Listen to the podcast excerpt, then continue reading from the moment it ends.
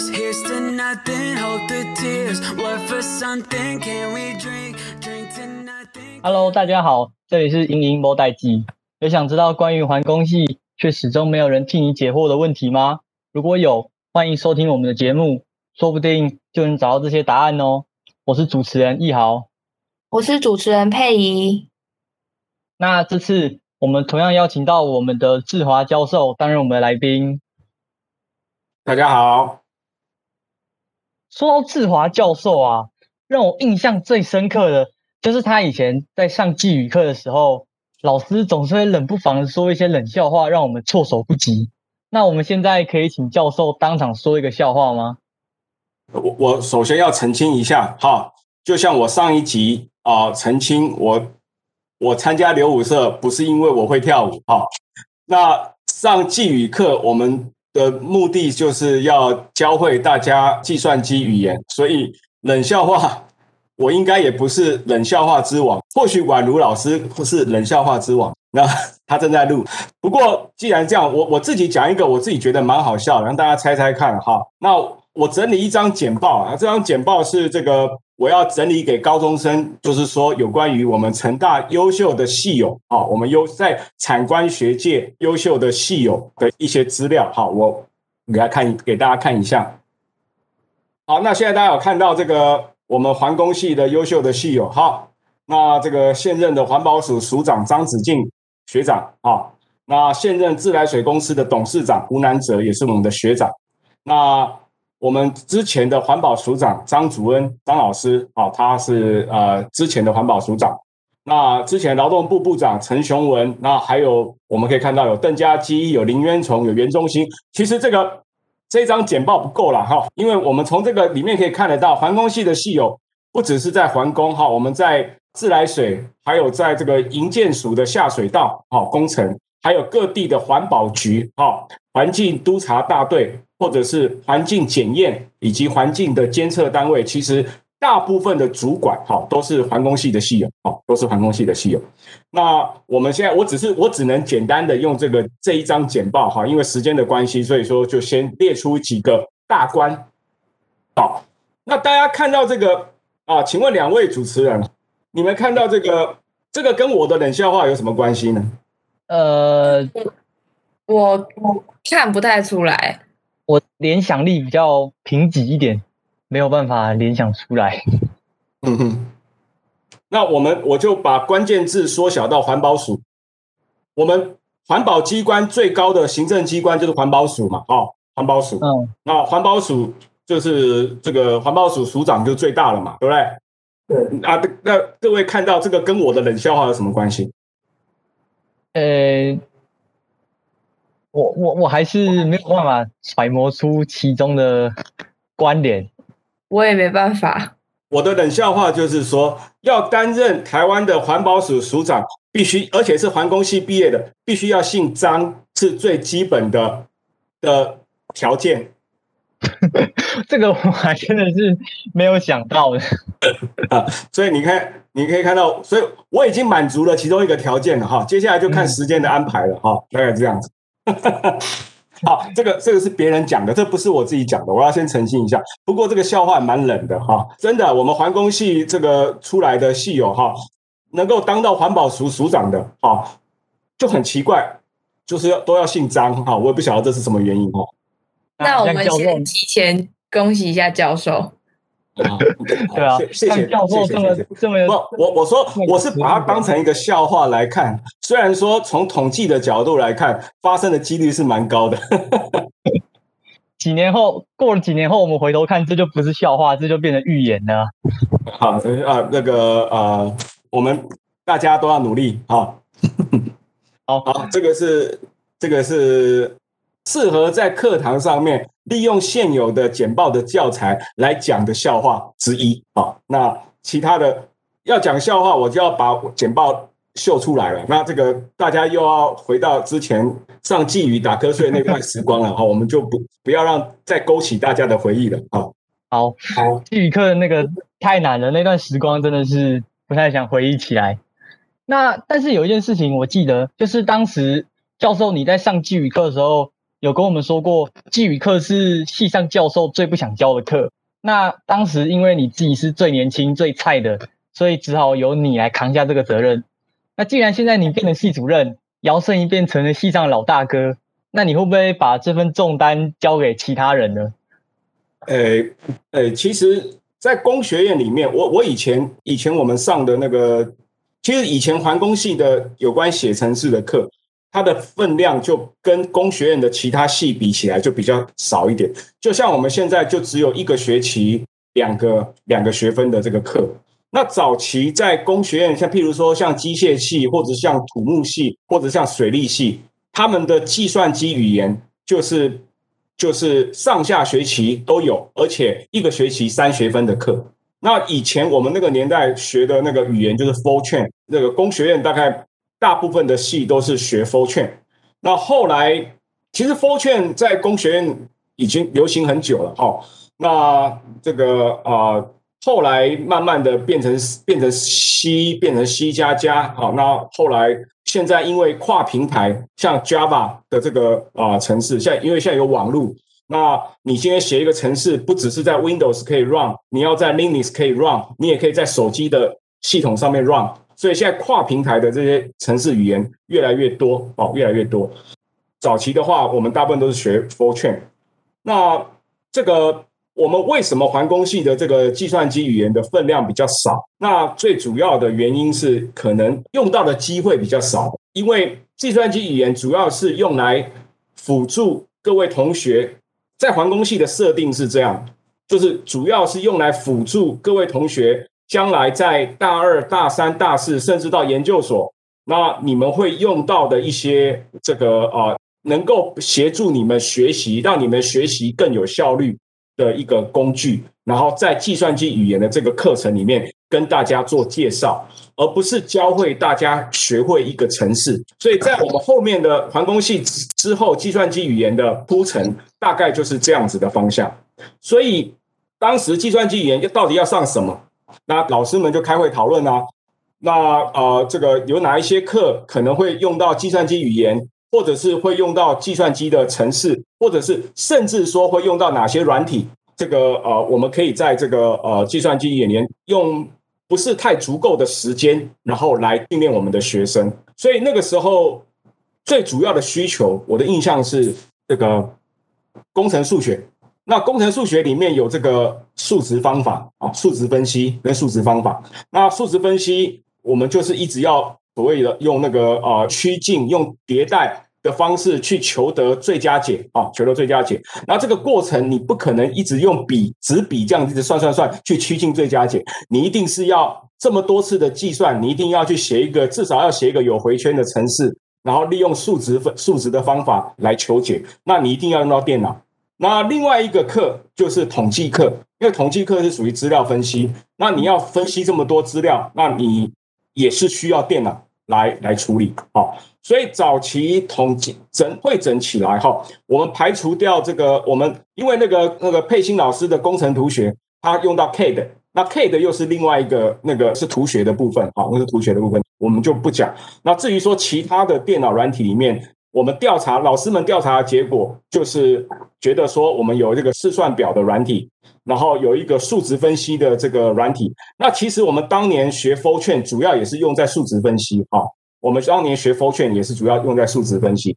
那所以说大概朝这两个方向。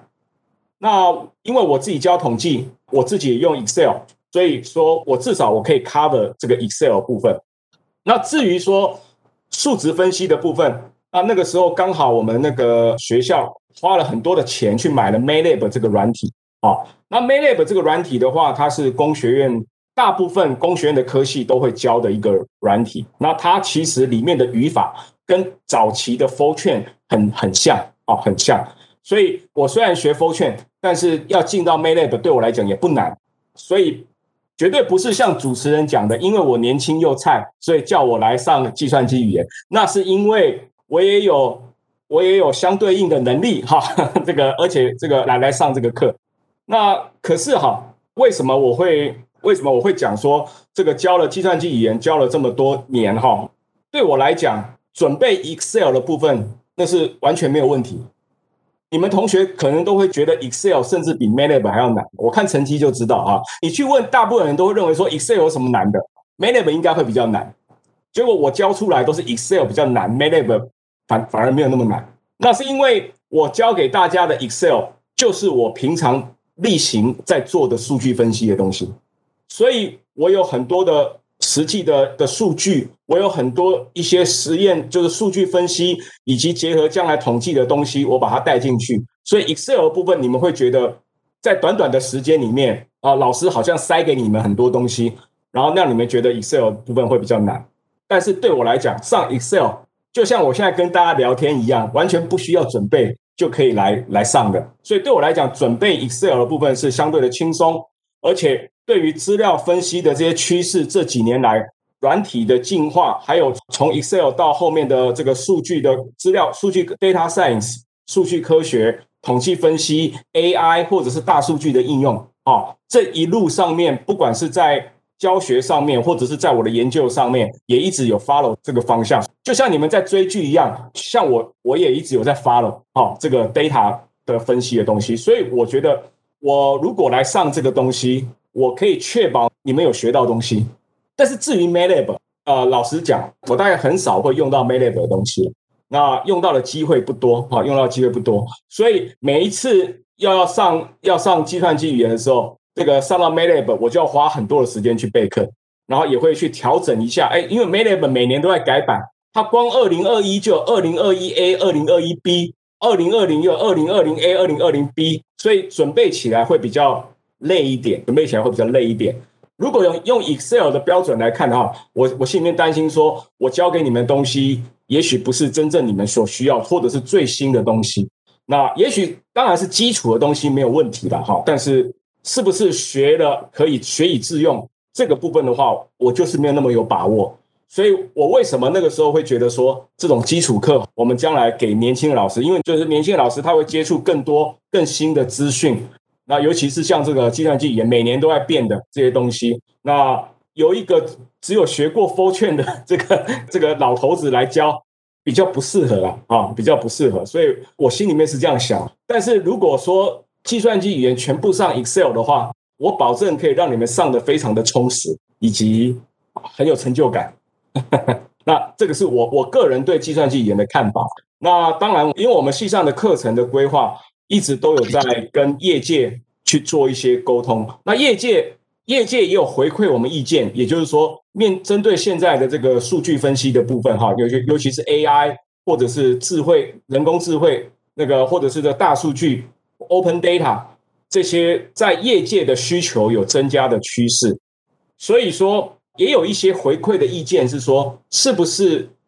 在统计之后，有一个专门讲环境数据分析的课，或者是讲数据的实验设计或者实验数据分析方法的这个课可以加进去。那我是觉得说，如果有那个课加进去，我会选择那个课，而不是选择计算机语言。可能我会做一些调整。不过目前而目前来讲的话，呃，我们看我们系上年轻老师，他们也很辛苦啊，他们也带很多课了。那那现在。如果我还不是系主任的时候，我可以说，呃，我我不想上了，我就多出来。但是我现在是系主任了，我就不好意思再给他们负担了哈。所以，也许未来还会再继续看到我了。那也感谢教授愿意就是继续教寄语这门，就是可能比较难的这个科目。那接下来呢，我们先恭喜一下志华教授新上任我们环工系的系主任。那我这边想请问一下教授，你当初在接到通知，知道自己成为新的系主任的时候，心情是怎么样的？你们有去参加系务会议的同学哈，都大家都会知道，我们每一届的系主任哈，都会称自己是值日生啊，就是每个人轮三年了哈，就是轮到你了哈，那你就去呃为系上服务三年，大概是这个概念。那这个也不是接到通知啦。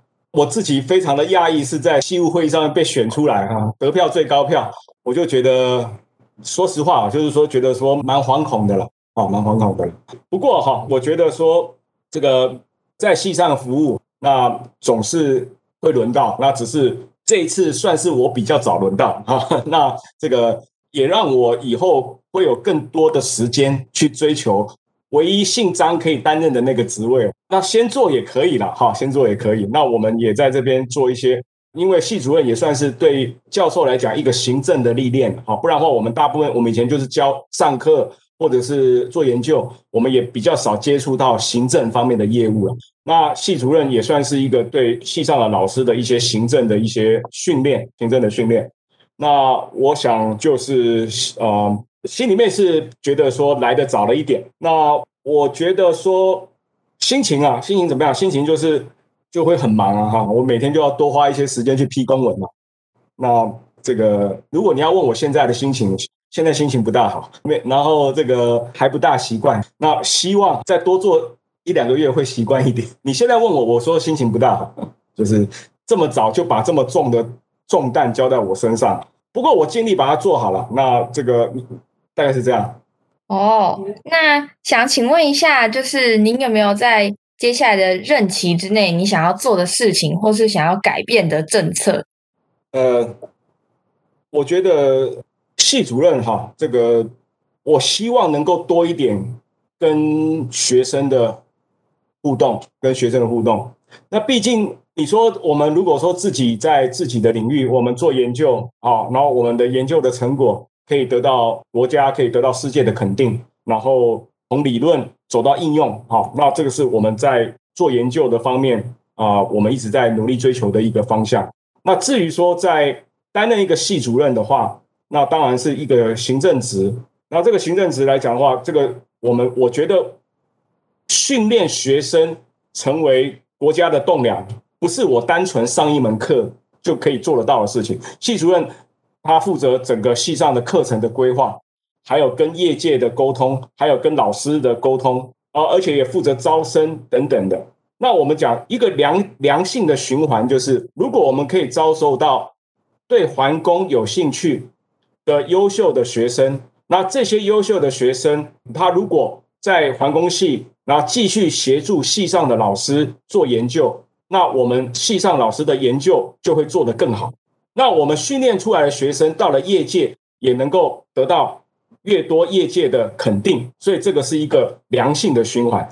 从招生招收优秀的学生，然后留住优秀的学生，我想这个是。不用说，我觉得这个是一定要做到的啊！我们要透过各个的方式来留下优秀的学生。那这些优秀的学生协助系上老师，那我们系上的老师就是说，就像我刚才讲计算机语言，如果说今天老师上的课，老师又是跟老师的研究是结合的，那这样子的话，学生可以上到的课程的内容，我相信就是。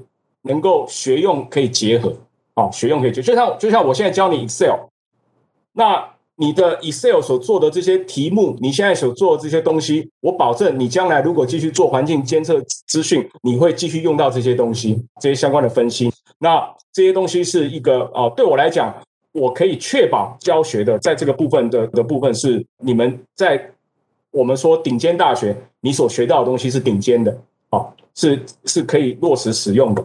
那如果系上的老师人太少，或者是系上的的领域太过专一，那这样子开出来的课就不够全面，或者是有一些课我们就要必须要找，如果系上老师少，那有一些课又必须要开，我们就必须要找那些上得很不开心的老师来上那堂课，那这样子的话就不会构成一个良性的循环。所以说，除了招收优秀的学生之外，我觉得说，因为现在我们系上的专任老师还有缺额，所以希望在我的任期之内，我们可以针对系上各个领域以及开课的需求，去寻找优秀的老师来加入环工系，让我们环工系的课是真的可以达到学用合一哦，然后每一个老师上的很开心，学生又可以学到啊很不错的最实用的的这些东西，那。我觉得这个是在在老师的部分，那另外我也会加强跟业界的交流啊，因为业界的回馈是我们去做去开这些课，以及业界的需求。其实我们像我们成大，不要说环环工系，成大的呃其他的工学院的其他的科系，为什么在企业界会得到喜欢。好，当然一个原因就是说，进来很快的就可以进入状况。我今天不需要太多的训练，他就可以很快的就可以具有业界所需要这些能力。我这边必须要讲，你在学校学的东西，不见得是你将来工作的东西。但是老师教给呃，就像我教给你的，你 Excel 只算是一个最基础的统计软体。你将来真的去做统计分析的时候，也许业界所使用的是另外一套的统计的软体。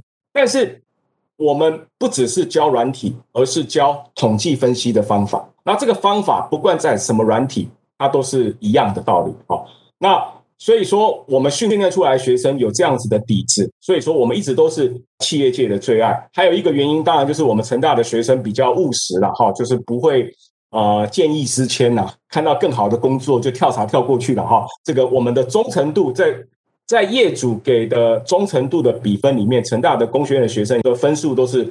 呃，比台大还要高了哈，比台大还要高啊！我不是说台大见异思迁了哈，我是说我们成大的这个忠诚度呃负责任。那所以说，从这个角度来看的话，我觉得说我们要持续的哈跟业界有一些互动，看业界的需求什么，然后在我们的这个呃教学以及在我们课程上面能够去做一些调整。所以最主要，我觉得。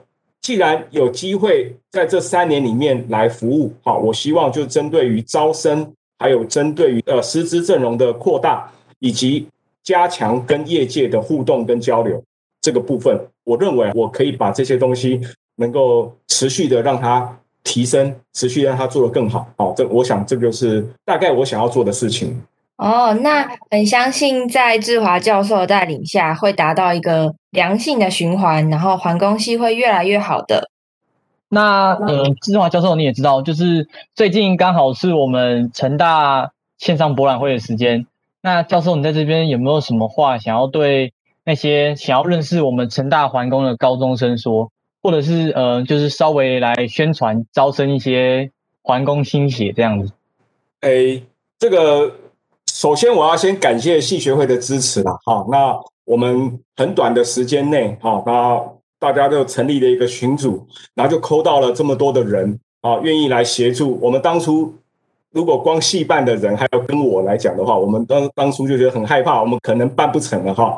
要不是有系学会的帮忙哈，临时有这个大学的线上博览会，大概没有像这次这么顺利。所以，首先是感谢系学会各位的帮忙。那这个，我想这也是很好的机会了，哈，就是说，我们如果要招收到，我们让大家认识环工系是什么，然后环境工程师是什么，好，那这样子，如果我们可以透过这个管道，让更多的高中生可以知道，可以知道，我想这个是有必要的了，哈。那以前哈，我们都偷懒，都让系学会去讲，你们像单车节啊，你们去讲，结果你们连废水跟污水都搞不清楚，你怎么去跟高中生讲呢？对不对？这些东西还是要有经验的来嘛，对不对？那对这个必须的，必须的。所以你们你们帮忙很多，但是有什么东西，老师的协助可以让你们我们一加一大于二哈，可以来把它做得更好的。那我相信，在我担任系主任这三年来，我会尽量跟系学会一加一大于二。那我们利用这个环研营，或者是利用这个呃单车节也好，或者是现在因为防疫。的这个线上博览会啊，让我们展现更好的一面给那个呃高中生知道。那当然呢，我们系主任啊、呃、都会有历代交接的啊这个 系的简介，或者是对高中生的一些座谈的一些相关的资料。那我我也看了这些资料哈。那那看了这些资料以后，我想我这我在这边就分享一下，就是。我在准备大学博览会的资料的时候，从过去的这个新生座谈资料，我加进来的东西，跟大家分享一下哈。好，呃，包括同学们哈，包括高中生，大家都有兴趣的，就是说，到底去环工系要学什么？如果大家还有印象的话，老师在环概的时候曾经讲过一个冷笑话，就是说，啊、以前我同学是是电机系的，或者是资讯工程系的，他放暑假回家。他妈妈就叫他修电脑，啊，你不是念资讯工程系吗？哈，那你应该回回到家，你可以帮忙修电脑嘛，哈，你可以帮忙家里面长辈去使用手机啊，或者是使用平板啊等等的东西，对不对？那你放暑假回家，哎，你是环工系的，哎，这个同学你来修一下马桶，你会不会？不会。那那你到了是分类有没有比你妈妈厉害？呃，稍微厉害一点啊，那表示你有学到一些东西了哈。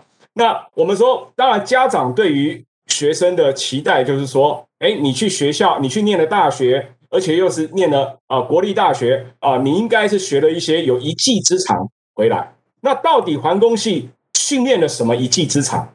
那我想环工系这个部分在我们的座谈资料里面比较少，所以我把我加了一段这个东西哈。那环工系就是要训练优秀的环境工程师。那环境工程师是什么？哈，其实很多人哈，可能包括同学你们自己在内，你们也也都以为环境工程师，或者是有些家长，大部分是家长会认为环境工程就是环保工程。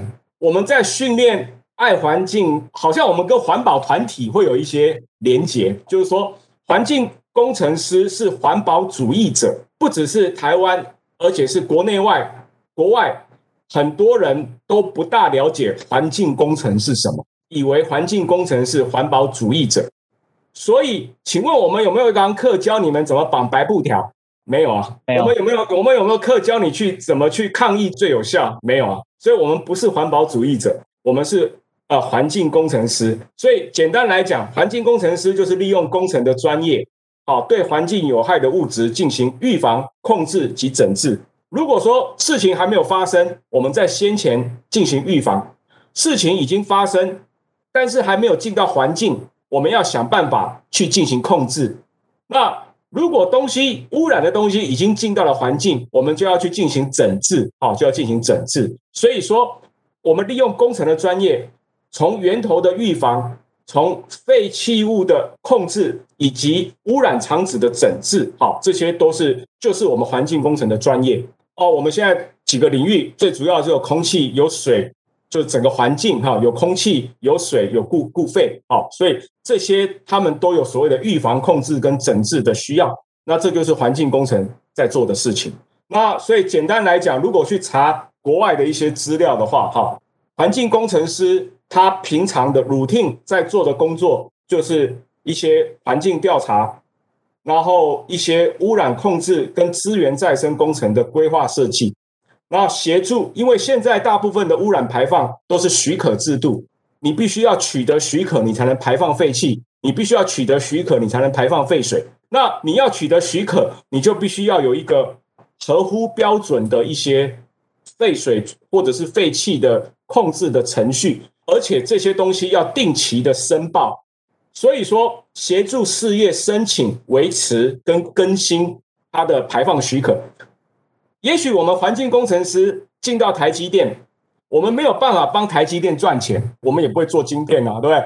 但是如果说今天台积电的排放如果许可出了问题，或者是污染控制出了问题，那它也不用生产，因为你如果没有办法符合相关的法规。那政府就叫你这个给你开罚单，或者是政府就要要求你的污染控制跟处理必须要合乎标准，你才能来做。所以，即使我们不能帮企业赚钱，但是环境工程师是维持企业正常运转不可或缺的角色。那当然，环境工程师如果能够做更好的规划，那可以让企业可以省下不少在污染控制方面的钱。好，那这个这一方面也从从另外角度来看，我们也是在帮企业赚钱。所以说，提供企业环境形象、政府永续发展政策跟一些相关的专业技术的资源，这包括资源再生、好绿能产业、好这些相关的绿能是绿能的哈。那我们是讲的是一个，如果说今天我们可以透过预防的手段，我们就不需要等到控制的那个阶段去花更多的钱来做污染的减量。那如何从源头去进行预防，那能够节省污染控制所花的钱，这也是我们的专业。那这些环境的数据，你需要一些环数据的分析，环境数据的收集跟检测，然后你的各式各样的啊污染控制措施的环境改善成效的评估，查核污染控制设备与法规符合度，这些不管从企业界、产业界。这产我们说，不管是产产业界、政府机关，或者是学界，这些东西都是环境工程师有关的行业。那我查了一下二零二一年 US News 的一个 Best Job 的的相关的资料哈。那在工程领域，环境工程师是排名第七，是工程领域的最佳的的工作，好，最佳的工作。它这个最佳工作的评比，并不是只看薪水，它还有考虑其他的因素。那排在我们前面的有哪一些？有机械工程师，有测绘工程师，有石油工程师、土木工程师、生医工程师、建筑工程师跟环境工程师，就在我们前面的有有其他这几个工程师。那我们来看一下他们整个的评比。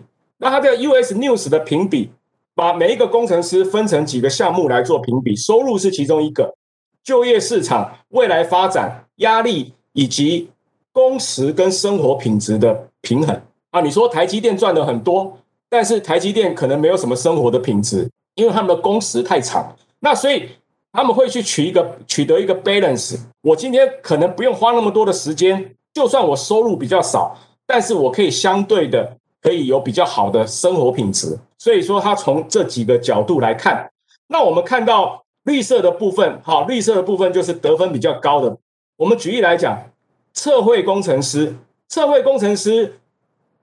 各行各业都需要测绘，所以它的就业市场很稳定，没有问题。然后它的未来发展你也不用担心，然后它的压力也小，因为他每天都在做 routine 的工作。你交给我什么工作，我就测绘啊，我就做完。所以说，呃，这个工作的话，它测绘有这么多好处，所以测绘排在第二。但是测绘的收入只有六点四，所以收入是红色是比较不好的部分。那机械的收入是算不错。那就业发展、未来发展这些也都还不错，但是就是压力，工作压力大了一点。那我们讲最近很夯的，像生医工程，那生医工程的收入高，但是它的就业市场，我想大家应该也知道哈，就是说你今天做生技的、做生医的，也许只有一两位可以将来得到很好的发展。因为它的就业市场非常具有高度的不确定性，所以它的就业市场它打了一个问号，它的未来发展也不好，压力也大，因为可能有很多研发的压力，像现在他们做制药，哦，那你那个你你你要如果做得出来，那你就有前途，但是如果你做不出来，那就什么都没有。所以说，我们以环工的来看的话，环工的虽然说是排在前面几个之后，综合评比排在前面几个之后，但是我要讲的是环工。最弱的就是就业市场，也就是说，就像我刚才讲的，各行各业都需要环工，但是需要的数量没有那么大。那环境工程师的收入以及他的未未来发展、未来发展压力跟工时与跟生活品质，好，这个你像跟土木比起来，土木的话工时就比较长，它的工时与生活品质的评比就比较低。那环工的话，在其他的项目，大部分都是取得一个 balance 的一个状态，就是比较中等的状态。所以整个看起来，环境工程师他是一个收入还算不错，那其他的各项的项目来讲的话，是一个中等。我们不会有特别大的压力，也不会有特别长的工时。那我们的收入不错啊，大概是那个国际对于环境工程师这个部分的一些个一个看法。大家在看到，我再补充另外一个，就是一百零九年个人申请入学的资料啊。大家可以看到，成大工学院十二个，我没有把其他的学程给放进去了哈，主要是看系，十二个系，十二个系，我们的个人申请入学招生，我们系，因为我们系只有一个班。那我们开出来的缺额是二十四个哦，就是一半哦，大概是一半的人是招生，一半的人是指考哦，就是第二就是第二阶段。如果我们讲第一阶段来讲的话，我们录取二十四个算少，在成大工学院十二个系里面，我们排第十。就就像我前面跟你讲的，环工系我们不像机械系，我们需要那么多人。环工系的就业市场虽然稳定，但是所需要的人并不是那么大。所以我们的我们不像一些大系会有一个班、两个班、三个班这样的两个班或三个班的这样子的一个一个一个需要，好，所以我们只有一个班。那我们只有一个班的话来讲的话，我们收二十四个，在整个工学院来讲的话是排名第十，但是填志愿要报考的人三百九十三位是排第四，也就是说你可以看到我们三百九十三位比土木系的报名的人数还要多。报名土木系有两个班，我们比土木系报名的人数还要多。啊，机械系它是因为有三个班，哦，那所以它的人数也当然是人数是最多。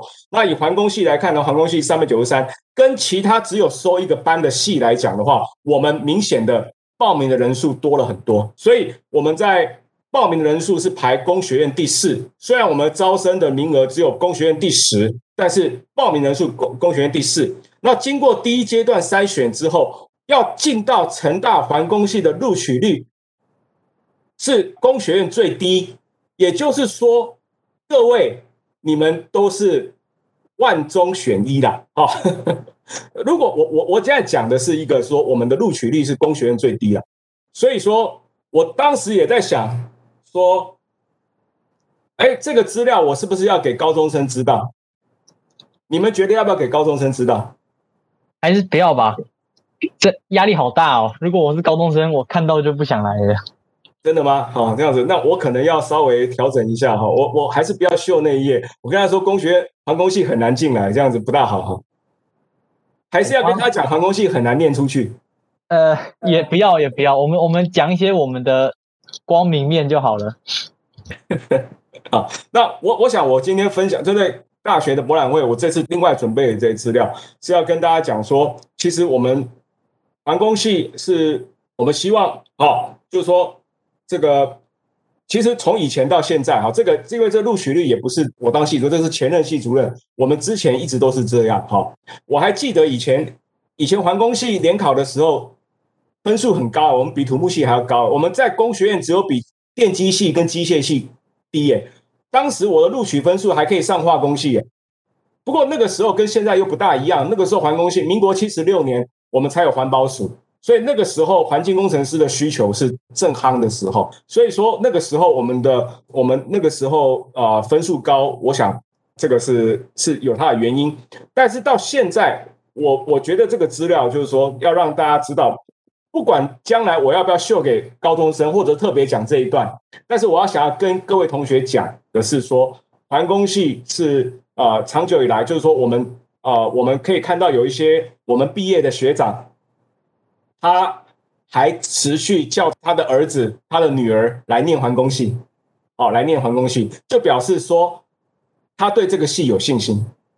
那啊，报名的人数也很多，那你们也要对环工系有信心。各位系学会，那么你们这些同学啊、你们去跟高中生在宣传的时候，也要很有自信的跟他讲，环工系是很有希望的科系，但是不容易进来，请大家要。努力要努努力，然后才有机会进到环工系这个大家庭里面。我们当然了，如果说我们把我们的，我们如果再开一个班，我们有两个班，那我们录取率就会就可以高一点啊，录取率就可以高一点。但是就就如同我刚才前面讲的，环境工程师我们不适合开太多班，因为我们本来就不像土木或者是像一些机械一样，他们有这么大的一个就业的市场，在有限的就业市场，我们算是一个比较小众的就业市场。但是因为有啊、还不错的收入，以及不错的还算中等的工时跟生活品质的这个这个平衡，好、哦，所以呃算是不错的选择了，好、哦，算是不错的选择，哦，那你们自己也要对自己有信心。好，那我们时间也差不多了，今天非常感谢志华教授莅临英英摩代机，也感谢教授愿意跟我们分享这么多他的经历。如果还想知道更多关于环工相关的事情，欢迎继续收听我们的频道。我是佩仪，是易豪，我们下次见，拜拜，拜拜，拜拜。